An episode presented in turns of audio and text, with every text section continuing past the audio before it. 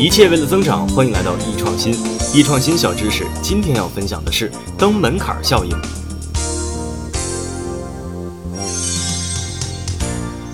在讲今天的正式内容之前呀，咱们先从一个寓言故事开始说起。在一个风雨交加的夜晚，一个乞丐敲响了富人家的门。仆人打开门，看见乞丐，说道：“滚，我这里没有吃的给你。”乞丐说：“我不是来讨吃的，我只是想借你们的炉火烤一下衣服。”仆人一想，哎，又不损失什么，就让乞丐去烤衣服了。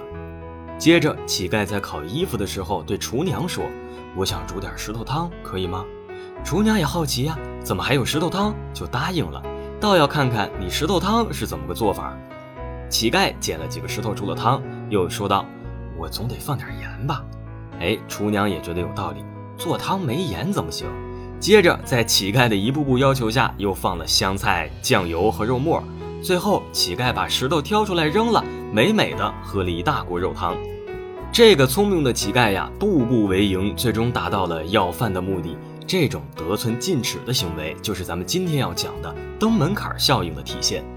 登门槛效应是指一个人一旦接受了他人的一个微不足道的要求，为了避免认知上的不协调，或想给他人以前后一致的印象，就有可能接受更大的要求。比方说前面所说的乞丐，仆人答应了进门烤火的要求，这时候你为了保持一贯的善意形象，会不断的答应乞丐得寸进尺的要求。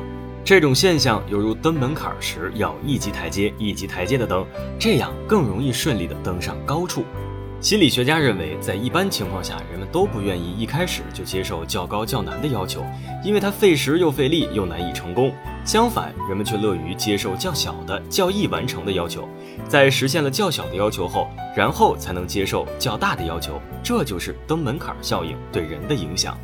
现实生活中呢，其实我们遇到过不少登门槛效应，比如接听推销电话时，对方就是从一些看似无关紧要的事情开始的，比方说啊，开场说您是我们选中的优质客户，然后不停的夸赞你，接着请你帮他一个小忙，然后呢，你就一步步的掉进他设好的陷阱，这也是很多销售常用的手段。好了，今天我们就分享到这里，下期见。